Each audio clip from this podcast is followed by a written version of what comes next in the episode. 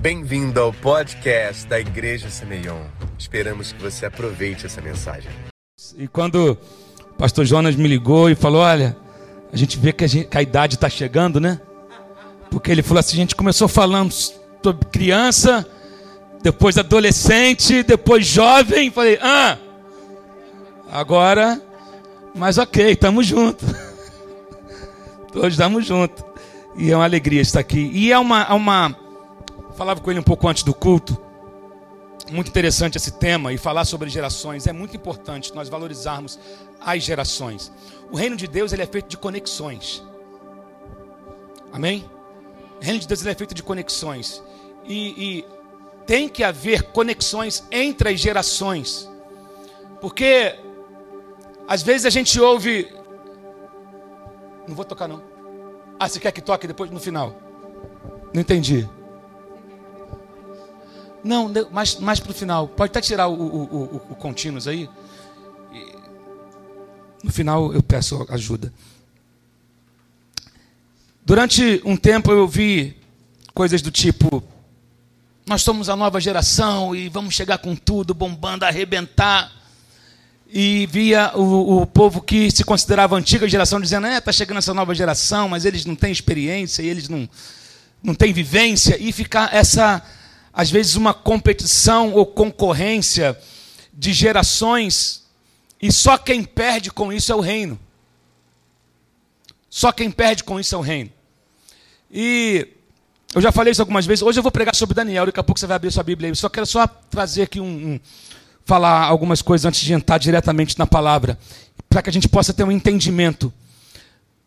Vocês lembram da quando Jesus multiplicou os cinco pães e dois peixinhos? Lembra, né? A multidão estava com fome. Os discípulos chegaram para Jesus e falaram o quê? Senhor, manda eles embora. Porque é muita gente para alimentar e a gente não tem grana. A oferta está fraca. As entradas não dá para alimentar essa turma, não. Aí Jesus dá, ué, mandar embora por quê? Dá vocês de comer. Com quê? E aí eles procuram e acharam ali um menino que a mãe tinha comprado um McFish. Vamos contextualizar. Uma promoção, né? Um trio. Ok, cinco pães e dois peixinhos. E, era, e, a, e um dos evangelhos vai dizer, e era um menino. Que tinha os elementos do milagre. Era um menino. Ele tinha os elementos do milagre. Mas ele não sabia que aquilo poderia ser utilizado para alimentar aquela multidão. Do outro lado, você tem os discípulos que andavam com Jesus. Já tinham visto milagres, tinham um monte de experiência, mas não tinham os elementos quando as duas gerações se conectaram, a multidão foi alimentada. Enquanto as gerações ficarem brigando uma com as outras, tem uma multidão passando fome. Enquanto tem a geração do nós estamos bombando, vamos arrebentar geral, e aqueles que passaram estão com nada, e os que estão, e os que um dia tiveram com mais vigor estão falando, na geração nova, não, vamos chegar a lugar algum. Nós precisamos unir a nossa força, pegar o gás que a nova geração tem, os cinco pães, os dois peixinhos, e trazer e conectar com a experiência que aqueles mais vividos carregam. Aí, milagres acontecem. Só queria deixar isso para você entender. Da mesma maneira, quando Samuel está no templo. Ele foi levado para o templo, ainda menino, porque a mãe dele cumpriu uma promessa. Né? Você lembra da história? Mesmo o templo estando vivendo uma das piores fases, porque o sacerdote estava meio desviado, os filhos do sacerdote desviados, mas dentro da igreja. Mas Ana falou: meu voto é com o Senhor. Eu fiz um voto com o Senhor. Eu fiz e vou cumprir. Sendo que Samuel era a resposta de Deus para aquele tempo. Ele vai deitar um dia. Samuel, Samuel. Eli está chamando. Segunda vez, não, não estou te chamando, não. Deita. Samuel, Samuel. Segunda vez, o senhor chamou de novo? Não, não chamei, não. Terceira vez, Samuel. Quando ele vai até Eli, ele fala: Olha só. Quando ele te chamar de novo, faz isso, isso, isso. Ali tinha uma geração que não conhecia discernir a voz de Deus. E tinha uma que já tinha escutado, mas que não ouvia mais. Quando conectou, a vontade de Deus se estabeleceu. Então, por isso que Deus, o reino de Deus é feito de conexões. Avivamentos tem a ver com conexões. Não só com chu e cheio. Conexões. Amém? Mas eu quero falar com vocês nessa noite sobre um cara chamado Daniel. Eu quero que você abra sua Bíblia no livro de Daniel, capítulo 5.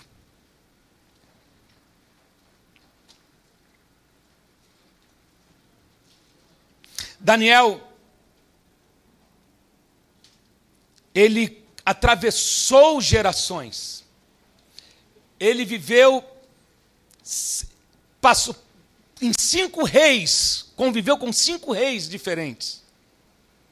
E é um exemplo para nós, é um exemplo a ser seguido por nós, o comportamento de Daniel no contexto em que ele estava. Daniel foi levado para a Babilônia quando ele tinha 16 anos de idade. 16 anos de idade.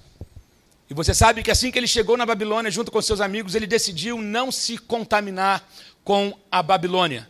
Lembra disso? Quem lembra disso?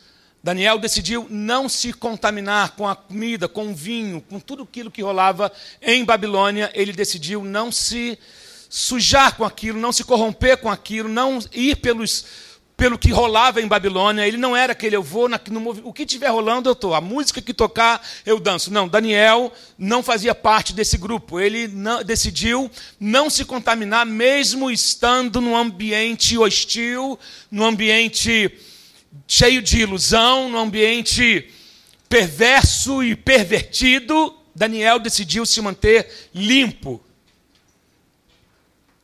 E aqui no capítulo 5, Aqui no capítulo 5, está acontecendo um banquete. O início do capítulo vai dizer que Belsazar, ele está fazendo um banquete. Belsazar ah, estava usando utensílios que haviam sido consagrados a Deus.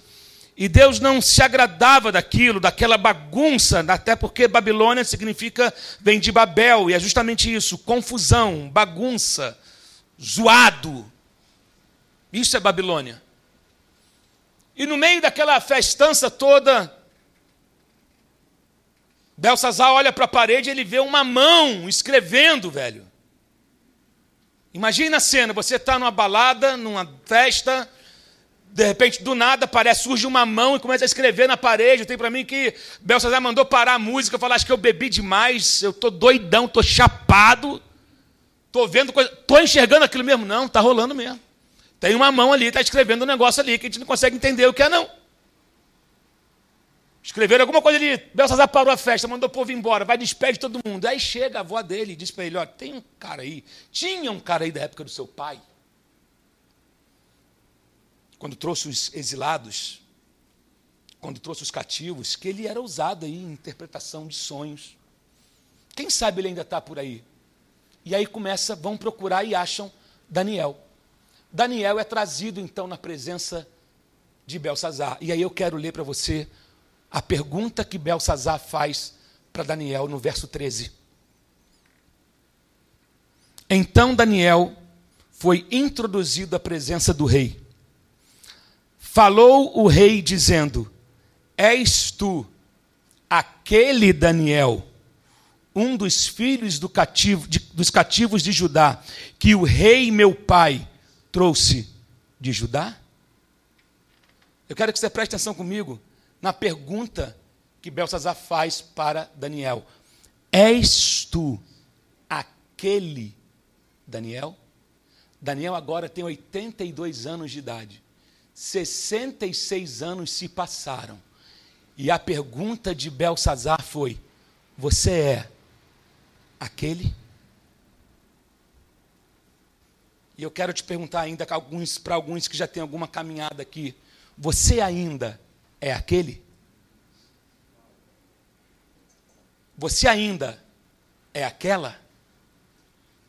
E aí eu quero pensar com vocês um pouco e falar algumas coisas que nenhuma delas é que a maior um dos maiores desafios da nossa caminhada cristã hoje é nós amadurecermos sem perder a nossa essência amadurecer sem perder a essência, sem perder a inocência. Ser maduro não significa perder o seu fogo. Ser maduro não significa perder o seu brilho no olho. Ser maduro não significa perder a sua simplicidade. Às vezes tem pessoas que se tornam tão experientes com o sistema religioso que se tornam insuportáveis para Deus. Às vezes o experiente é chato para Deus, que ele quer até ensinar para Deus como Deus tem que ser. Seja grato pelas suas experiências, mas esteja livre para viver novas. Posso ouvir um amém? Seja grato pelo que você viveu, mas Deus não está congelado no tempo. Deus não trabalha com foto, Deus trabalha com vídeo, está rolando. A imagem não está congelada. Sabe, ele apertou o REC e a história continua ainda. Mas algumas pessoas, às vezes, a nossa, as nossas experiências podem matar a nossa fé. Está tá entendendo o que eu quero dizer? Experiência, o cara que ele já se acha escolado, eu já sei de tudo. É, é insuportável conversar com gente que você fala assim: eu já sei isso, eu já sei aquilo. Ih, sou vivido de igreja. Conheço tudo de evangelho. Você pode, tem muita gente que conhece muito de evangelho, mas não conhece nada de Deus. Ele é formado nas denominações, conhece os estatutos das igrejas, sabe todas as liturgias de todas as igrejas, mas ele não, só não tem ainda um relacionamento com Deus. E aí muitas pessoas nessa, nessa falsa maturidade, uma maturidade enganosa, perde a sua fé, perde a sua simplicidade, perde a capacidade de crer que Deus ainda opera milagres hoje porque ele se tornou experiente demais e acha que não é bem assim que Deus opera. Deus continua sendo o mesmo, curando, restaurando, libertando, batizando com o Espírito Santo. Amadureça sem perder a sua essência. Amadureça sem perder o seu fogo. Amadureça sem comprometer a sua fé. Amém, queridos? Temos que tomar cuidado, porque às vezes o orgulho toma conta de nós, e quando o orgulho toma conta de nós, a altivez chega. E aí nós nos tornamos pessoas desprovidas da graça. Isso. E a Bíblia fala que Deus concede graça aos humildes, mas Deus abate aos altivos e orgulhosos, sabe? E é muito, por exemplo, hoje em dia é uma geração que, por exemplo, corre muito atrás do sucesso. E o sucesso embriaga. Deus não te chamou para ser famoso. Deus te chamou para refletir a glória dele. Agora, Deus pode tornar o teu nome conhecido? Pode. Agora, quando é que Deus faz isso? Quando Deus acha alguém alinhado com o coração dele. Quando Deus acha alguém que entrou na frequência dele, ele fala: o mundo precisa conhecer essa pessoa. Então, ele se encarrega de fazer isso. Agora, quem trabalha em busca de popularidade, ele só vai ganhar frustração no meio da caminhada. Quem faz, tem gente fazendo. Veja bem, há uma diferença entre o como e o porquê. Às vezes nós ficamos só com como. Eu aprendi como fazer as coisas. Eu aprendi como pregar, eu aprendi como tocar, eu aprendi como ministrar, eu aprendi como virar uma igreja. Mas ele esqueceu o porquê que ele faz isso. Nunca perca o seu porquê. Nunca perca a sua o, o, a, o senso de chamado e responsabilidade que envolve viver o reino de Deus e pertencer a esse reino. Então, Daniel foi levado diante do rei, e 66 anos depois ele recebe essa, essa pergunta. E você sabe o que Daniel passou? Daniel foi perseguido. Daniel, mais na frente, você vai ver no capítulo 6 que ele ainda enfrentou uma cova de leões. Tudo por conta de quê? Permanecer a mesma pessoa. Babilônia não me corrompeu, Babilônia não me iludiu, eu não vou pelo sistema da Babilônia. Babilônia é o mundo que a gente vive hoje, gente. Nós vivemos numa Babilônia. O espírito da Babilônia é o mesmo que tenta cativar os nossos jovens, cativar nossas crianças, inclusive os adultos. Todos nós estamos cercados e pressionados pelo sistema da Babilônia. É música da Babilônia. São convites da Babilônia. Mas eu quero que você entenda: é possível ser Daniel nesse tempo. É possível ser Sadraque, Mesaque, Abidnego nesse tempo. Eu não vou me tornar o que o sistema é. Existe uma diferença entre estar e pertencer. Eu posso estar vivendo numa cidade confusa, mas eu não vou me tornar o que essa cidade é. Deus está me levantando para mudar essa cidade. Amém, gente? Então essa pergunta é muito pertinente. Sabe, você ainda é aquele Daniel você continua tendo as revelações que você tinha? Você continua ouvindo Deus como você ouvia? Você continua sendo quebrantado como você era? Você continua tendo aquele espírito profético que você tinha? Ou será que a Babilônia transformou você?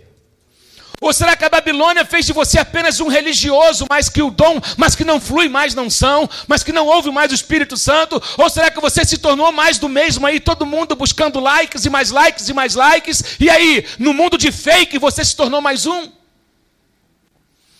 A pergunta foi pertinente. 66 anos se passaram, uma coisa quando você chegou aqui com 16 anos, mas e hoje, quem é você? Você ainda é aquele? Ou eu estou perdendo meu tempo porque ninguém tinha conseguido e ainda o rei chega para ele oferecendo um monte de presente. Ele fala para o seguinte: olha só, o texto que apareceu na parede diz: Pesado foste na balança e foste achado em falta. Toma presente, fique para você os seus presentes. Eu não recebi lá atrás e não vou receber agora. Eu sou aquele. Eu sou mesmo Daniel.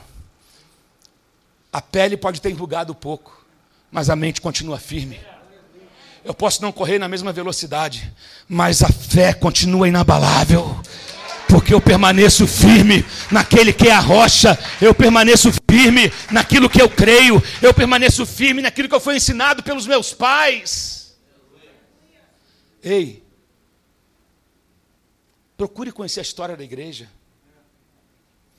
Há uma falta de conhecimento hoje daqueles que pavimentaram a estrada que a gente está cruzando. Olha, vocês só estão conseguindo correr com velocidade porque um dia alguém asfaltou. Eu vou repetir isso. Vocês, a gente só consegue fazer as coisas de maneira mais fluida hoje, acesso, sabe, a um monte de coisa que a gente tem, porque alguém um dia andou na pedra, no buraco e veio pavimentando colocando asfalto. E hoje você pode correr mais rápido, porque alguém asfaltou para você correr. Alguém asfaltou para você correr. Você ainda é aquele? Mude disse sobre Daniel que Daniel valorizava mais os seus princípios do que a honra terrena e a admiração dos homens. Os valores de Daniel eram bem definidos. Sabe, ele fazia o que era certo, não aquilo que agradava aos outros. E ele não se preocupava com o seu futuro, ele sabia que o futuro dele estava nas mãos de Deus. Ele sabia disso. Meu Deus, ele estava sempre pronto, sempre pronto. Precisamos estar sempre prontos, independente da nossa idade. Independente da nossa idade. Você pode estar com 16, o outro pode estar com 35, o outro com 47, que é o meu caso. 47 com, parecendo que tem 30.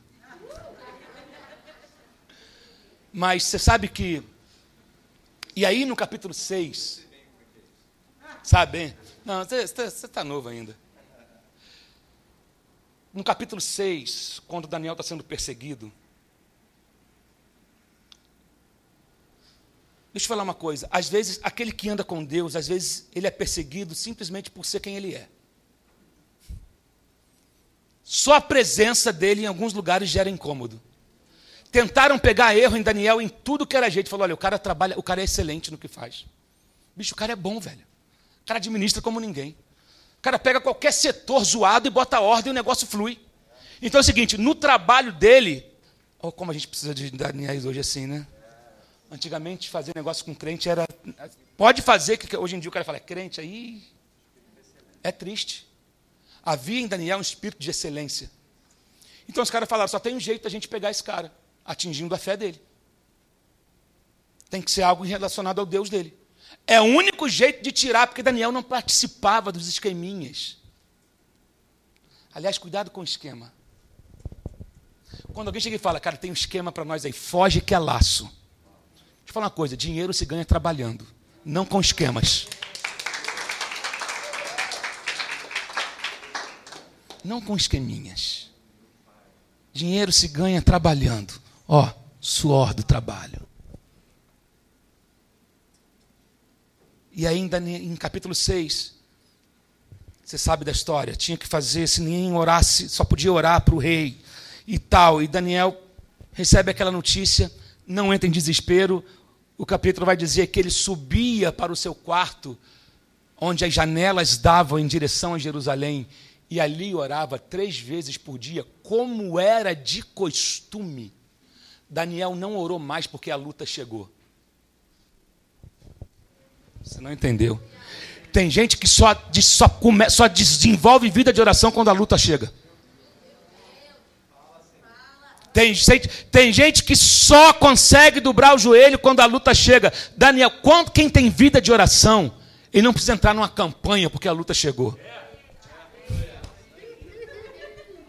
Sabe, às vezes a sensação que me dá é de entrar em campanha para o cara correr atrás do tempo perdido. Mas quem tem quarto,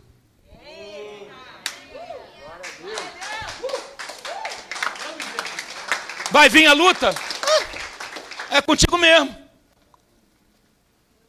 Agora o interessante é que ele orava com as janelas abertas para Jerusalém. O que isso tem a ver, pastor? É, porque Babilônia representava a circunstância, mas Jerusalém representava a esperança. Eu estou na Babilônia, mas eu sou guiado por Jerusalém.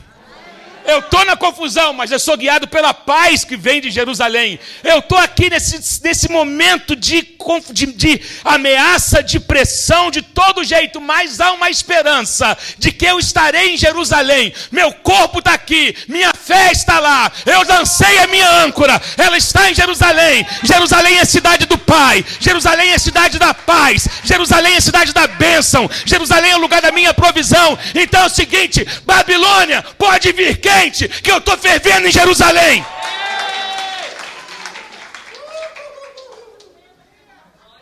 Precisamos ser como Daniel, está viver na Babilônia, mas com a mentalidade de Jerusalém. Ô oh, Jesus, alguém está comigo aí? Aprender, sabe? Eu estou aqui, mas minha âncora está lá. Por quê? É para lá que eu vou. Há uma nova Jerusalém descendo do céu a cidade quadrada que desce, e é para lá que a gente vai, nós vamos morar na Nova Jerusalém. Então é o seguinte, Babilônia, e eu gosto que Jeremias 29, é, é, é, é, Jeremias é usado por Deus para enviar uma carta para os exilados da Babilônia. Todo mundo lê só o verso 11. Mas a partir do 4 é interessante você ler. Quando ele vai dizer, olha, prosperem na cidade que vocês estão aí como exilados. Casem, tenham filhos, orem pela prosperidade da cidade. E aí vai falando, vai falando, cuidado com os falsos profetas, cuidado com quem vocês têm ouvindo aí, tem muita gente pregando aí que não está alinhado com a Bíblia. Que coisa, qualquer semelhança é mera coincidência. Né? Querido, deixa eu falar uma coisa, não existe nada novo nem igreja nova. Os problemas se repetem. Líderes corrompidos sempre existiram. Altares vendidos sempre existiram e vão existir. Por isso que a palavra alerta: cuidado com os falsos profetas, cuidado com gente, cuidado com profetas da conveniência. Tem gente que anda com a vida toda torta, tá, mas tem um profeta tira-colo. Que é o cara que fala tudo que ele quer ouvir. Não, Deus vai abrir a porta. Deus me mostrou um anjo abrindo a porta. Tem gente que gosta de profetizar só para famoso. Sabe? E aí, lá na carta de que Jeremias manda para o povo, diz lá: cuidado com os falsos profetas que andam falando coisas que eu não estou mandando falar, não. E aí no verso 11, porque é o seguinte, aí, aí no 10 ele vai falar só, porque Babilônia é passageiro, 70 anos vão se passar, e eu vou trazer vocês de volta para Jerusalém.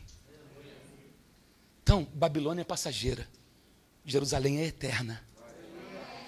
Inclusive, você olha para os impérios que se levantaram contra Jerusalém, Império Romano, vários impérios que se levantaram, todos caíram.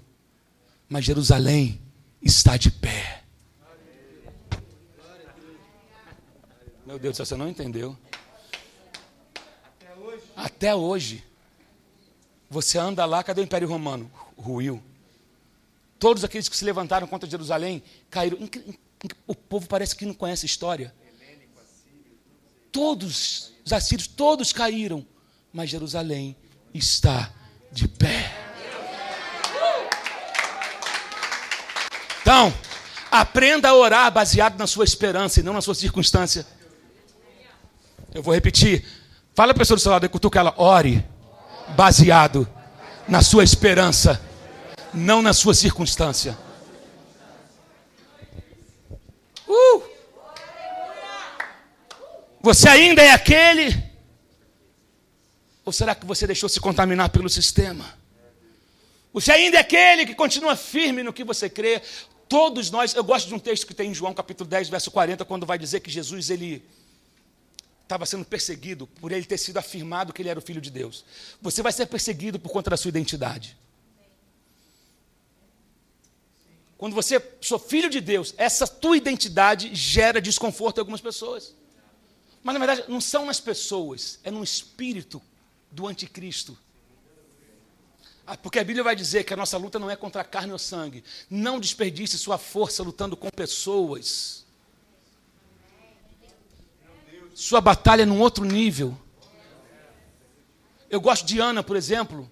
Ana, quando ela vai orar, ela é chamada de bêbada pelo próprio sacerdote. Ela podia arrumar um barraco ali naquele culto. Imagina, ela podia chamar o marido e falar: Olha aqui, o pastor me chamou de bêbada. Vai deixar? Porque tem gente que é assim, né? Se eu me espalhar, ninguém me junta. Eu sou crente, mas não pisa no meu calo, não. Então não é. Porque não é a nossa ação que revela que somos, é a nossa reação. Agir como crente é uma coisa, reagir como crente é outra.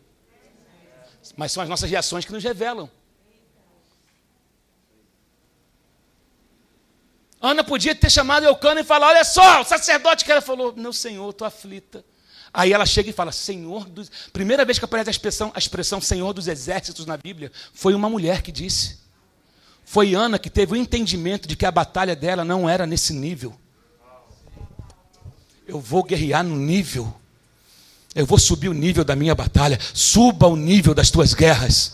Suba o nível do teu clamor. Suba o nível. Daniel fez a mesma coisa. Eu, eu posso, eu sou influente com o rei. Podia chegar, pedir uma audiência e falar: Rei, peraí, estão me perseguindo. Então falou: Eu perder meu tempo, eu vou falar com quem resolve. Jerusalém está lá. Em Jerusalém tem um rei. Meu, meu Deus, eu pertenço a esse reino. Então é o seguinte: eu vou entregar para ele. 66 anos depois, orando para o mesmo Deus. Mas em João, voltando para João ali, que Jesus estava sendo perseguido por ter, sido, por ter afirmado que era o Filho de Deus, a Bíblia vai dizer que Jesus se retira do meio daquela confusão e ele volta para o Rio Jordão, local onde havia sido batizado por João Batista, e ali permaneceu. O que eu quero dizer com isso? Eu falo por onde tenho passado isso. Para mim hoje, pastor Jonas, a palavra mais importante do Evangelho não é o ide, é o volte. Porque muitas pessoas vão de qualquer maneira, vão para ele sem ele. Fazem em nome dele sem ele. E todos nós precisamos voltar para ele. Jesus voltou voltou para o Jordão, saiu do meio da confusão. Estavam querendo apedrejar. Primeiro que ele conhecia o final. Quem conhece o final não desanima no meio. Olha só, eu não vou ser morto apedrejado. Eu não vou ser morto enforcado. Eu não vou ser morto com um tiro de AK. Tem uma cruz. E não chegou o momento. Então, eu vou perder meu tempo com essa confusão? Não. Eu vou lá para o Jordão. Local onde foi batizado por João Batista. E ali ficou. O que eu quero dizer com isso? Todos nós precisamos, de tempos em tempos, voltar ao Jordão.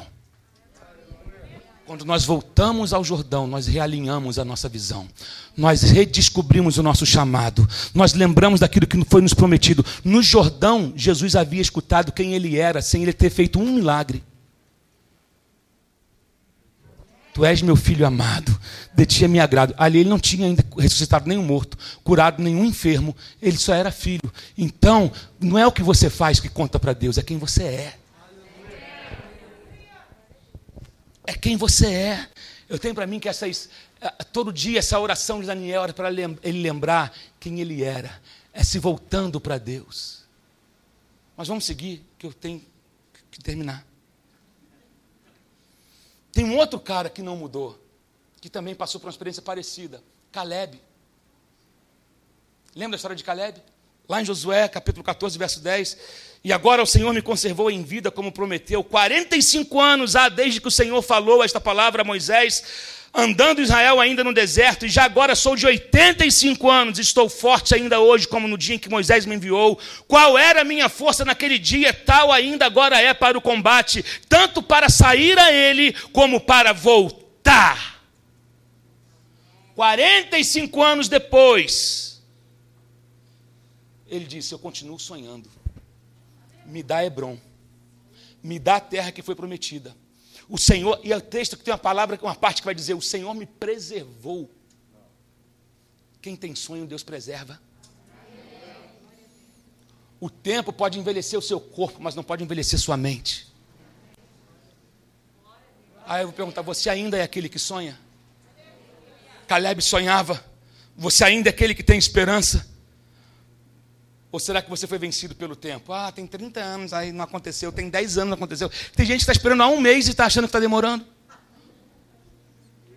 E às vezes, no meio da demora, eu não tenho que ficar duvidando de Deus, tenho que olhar para a minha fé. Como é que está a minha fé no meio disso tudo? Será que a minha fé está oscilando? Porque não há falhas em Deus. Agora, Deus faz tudo belo acontecer no tempo dele. Imagina esperar por uma promessa 45 anos esperando. Ele fala, e quando chega a hora, ele falou: Estou aqui. Mas Caleb, você já é meu filho. Ô tio Caleb. Não, a, montanha tem gigante. E daí? A terra é minha. Deus me prometeu. E eu vou botar o gigante para correr. Ele acha que ele é grande, ele acha que ele é dois. Eu estou indo com o céu. Eu estou indo com um exército. Me dá o que é meu. Outro cara que eu vejo na Bíblia, que permaneceu mesmo, Paulo, Atos 26, 19. Paulo vai dizer, ele estava preso. E Paulo abriu mão de advogado. Paulo era um cara culto. Ele falou: Eu vou fazer minha defesa. Então ele chega diante do rei Agripa e de festa ele fala: Olha só, eu permaneço fiel até o dia de hoje à visão que eu recebi de Deus. Isso é, eu não negociei a visão. Eu não negociei a palavra que foi confiada a mim eu permaneço preservando essa palavra, zelando por essa palavra, pregando essa palavra. Ei, eu te pergunto, você continua fiel à visão que Deus te deu?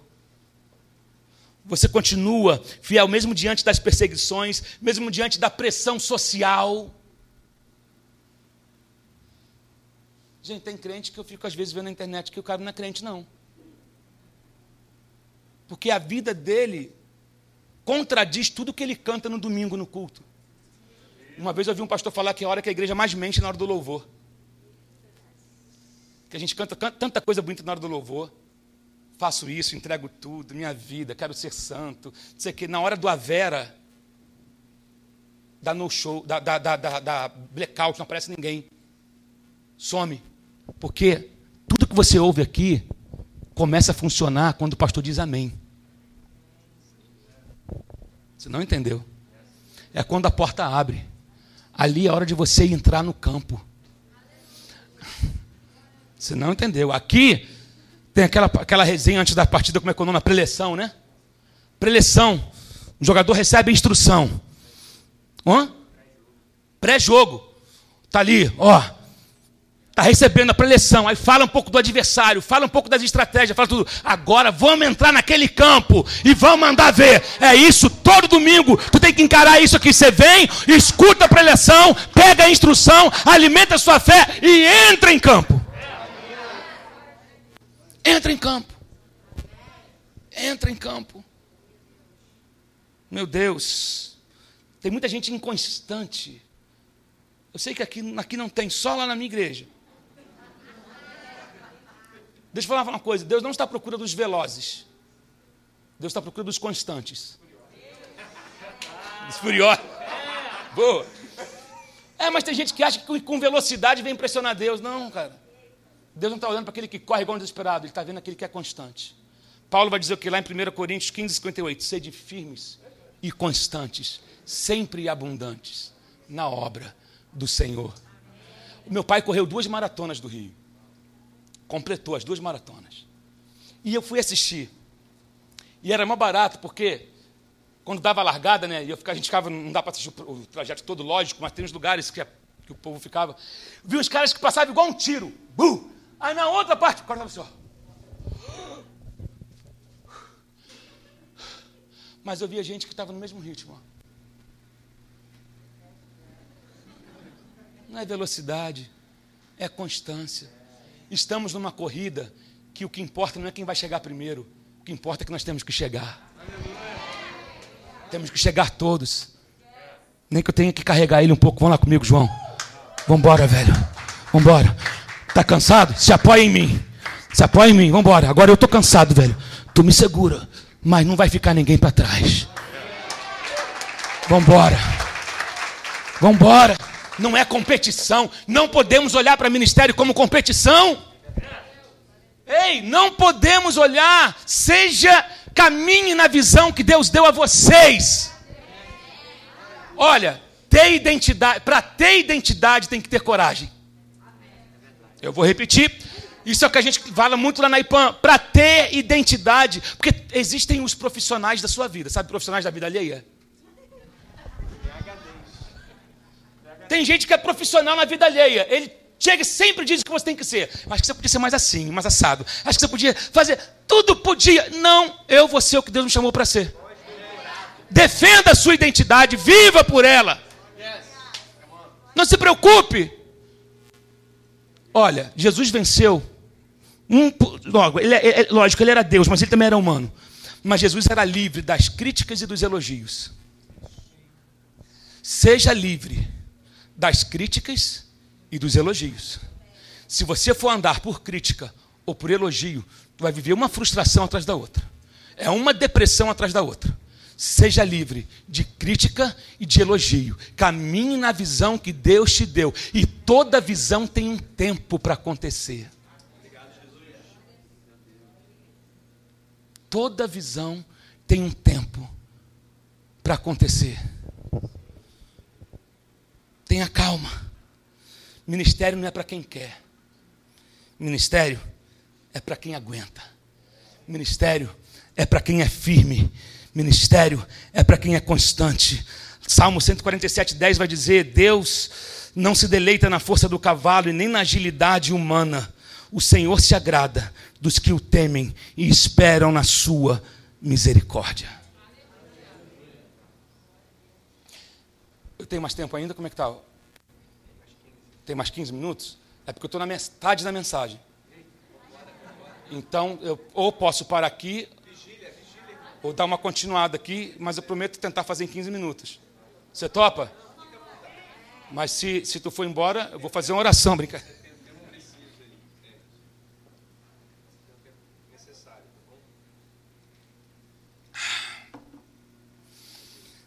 Eu quero falar agora o por que deixamos de ser aquilo que fomos chamados para ser.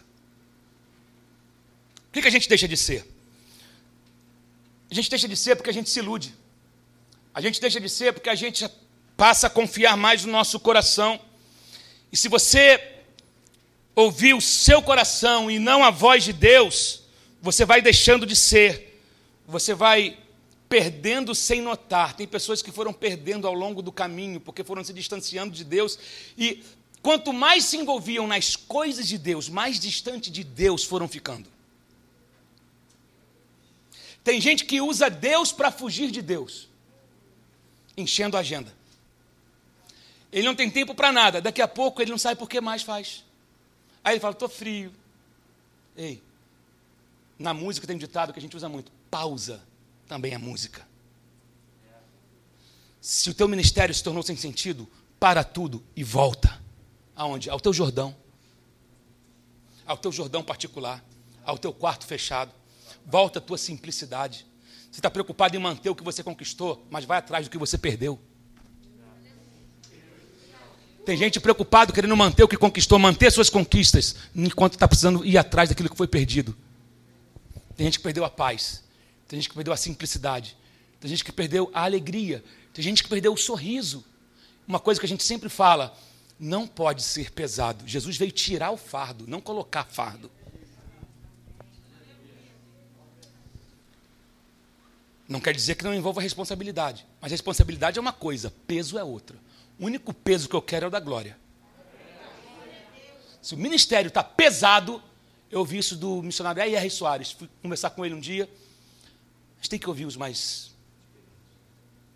Fui lá sentar. Missionário, vamos trocar uma ideia. Respeito a história dele. Ele falou: Eu respeito os meus limites. Porque o ministério não pode ser pesado. Então, se eu estou cansado, eu descanso. Se eu estou com fome, eu como. Se eu estou com sono, eu durmo. Jesus, com três anos que teve para realizar o ministério, descansava, comia, dormia. E você quer ser melhor que Jesus? Às vezes a coisa mais espiritual que você pode fazer é tirar uma semana de folga.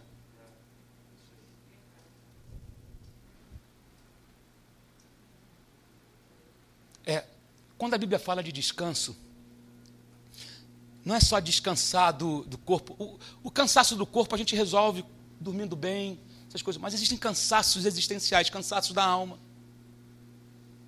Né, por conta de limites que foram extrapolados. Mas quando a Bíblia fala de descanso, quando diz que Deus descansou, Deus se cansa? Não. Mas Deus, o descanso tem a ver com contemplação.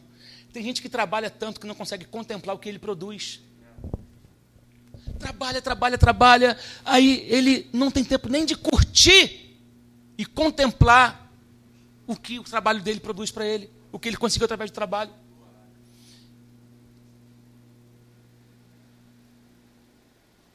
A gente deixa de ser quando a gente vai perdendo essas coisas. Quando a gente começa, sabe, a dar ideia demais ao nosso coração. Quando eu paro de ouvir conselho. Quando eu acho que todos estão errados e só eu estou certo. Isso é um perigo de gente que deve ver defeito em tudo. Tem gente que é tão perfeita que o mundo não, não é suficiente para ela, tem que criar um mundo novo para ela. E a Bíblia vai dizer, lá em Jeremias 17,9: enganoso é o coração, mais do que todas as coisas, e desesperadamente corrupto. Quem o conhecerá? Eu, o Senhor, esquadrinho o coração, eu provo os pensamentos, e isto para dar a cada um segundo o seu proceder, segundo o fruto das suas ações. Quando que eu deixo de ser? Quando eu perco a minha conexão com o céu. De que vale você ser um iPhone 12, ou um Galaxy 20, ou um. Eu vi se descobrir esses dias na Polícia Federal, um amigo que é policial, que tem um telefone chamado McLaren. Já falaram desse telefone? Ele custa 25 mil reais. Velho, que doideira. Só que é o seguinte: ele tem que estar conectado na internet. Tem gente que tem um monte de aplicativo. Ele é talentoso. Ele desenha. Ele escreve.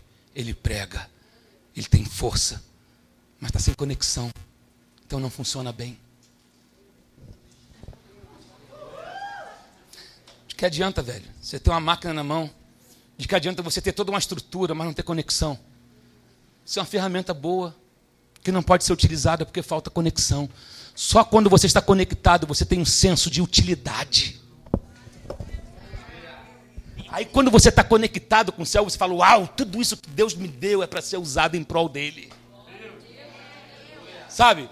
Tem crente que está procurando Wi-Fi. A bolinha está assim, ó. Acha a rede! Conecta com o céu! Meu Deus! Eu, fico, eu deixo de ser quando eu estou mais preocupado em manter a aparência, manter a estrutura, mas me esqueço da presença.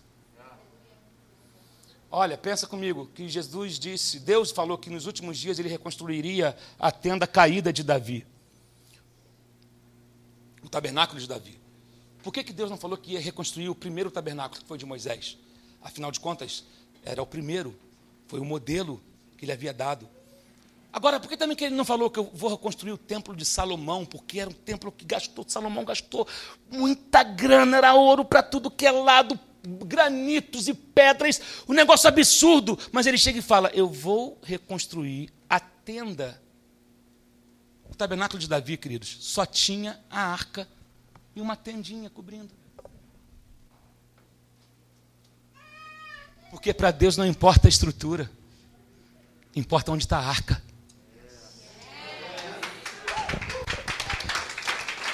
Não é estrutura, sabe? Não é estrutura. A gente quer impressionar Deus com estrutura e às vezes a gente acaba se tornando igrejas bijuterias. Tem muito brilho e pouco valor. Não se torne um crente bijuteria que brilha muito, pisca muito, mas não tem poder. Não tem conteúdo. Não tem palavra.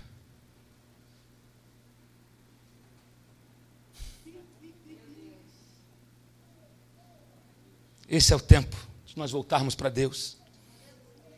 Sabe, Lúcifer era ministro da adoração no céu. Ele era cheio de pedras, de brilhantes. Ele era algo lindo, mas ele deixou de ser.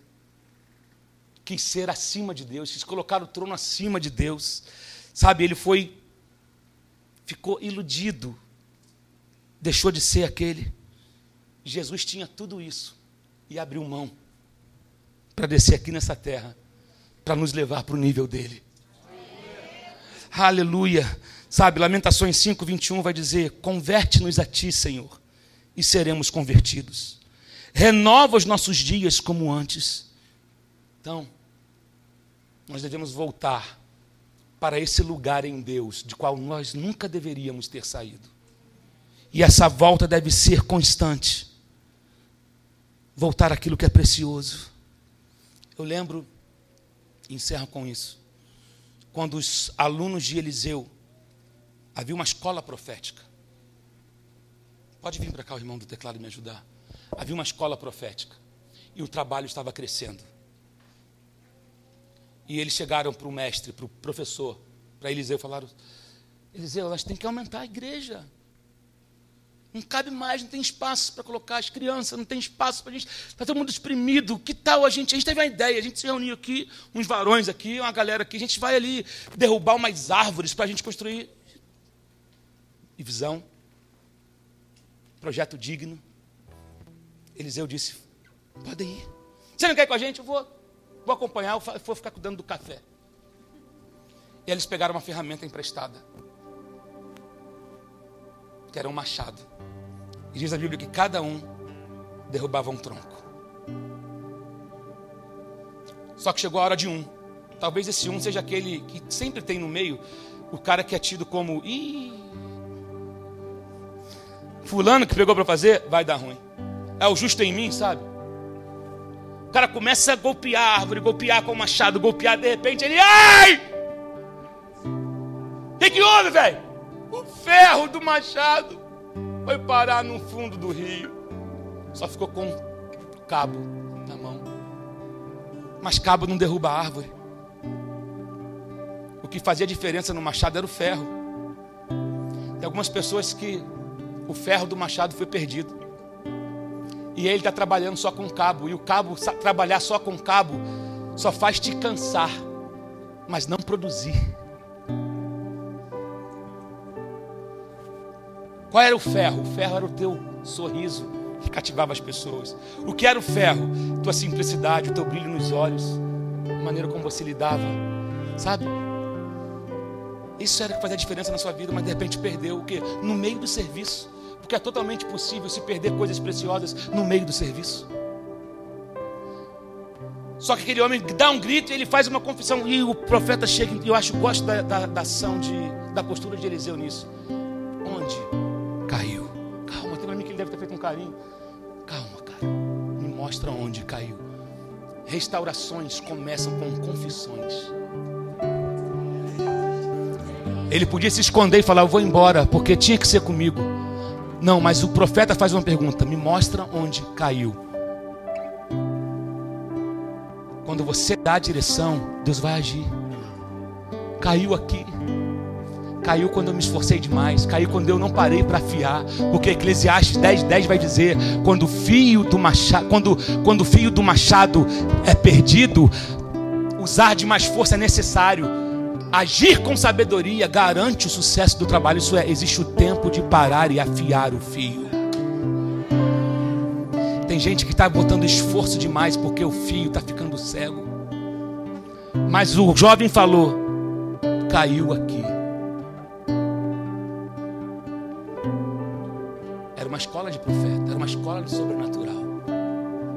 Mas Eliseu falou: não diz isso, mas eu imagino. Eu vou mostrar para vocês o que seminário não ensina. Ele pega um galho de uma árvore. Onde caiu? Aqui. Ele joga. E o ferro flutua. Aí ele disse: Para o homem, abaixa e pega.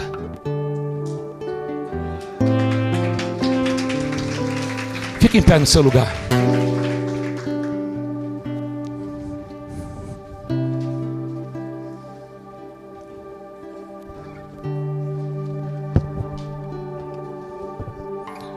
Quero orar com você.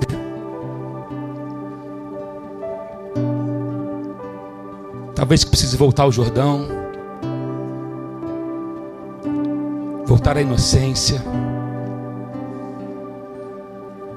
Você que está cansado, porque você tem se esforçado tanto e parece que às vezes o resultado, você não está conseguindo enxergar resultado em tudo que você está fazendo, e aí você se cobra, e aí, quando você se cobra demais, vem a frustração, vem o desânimo.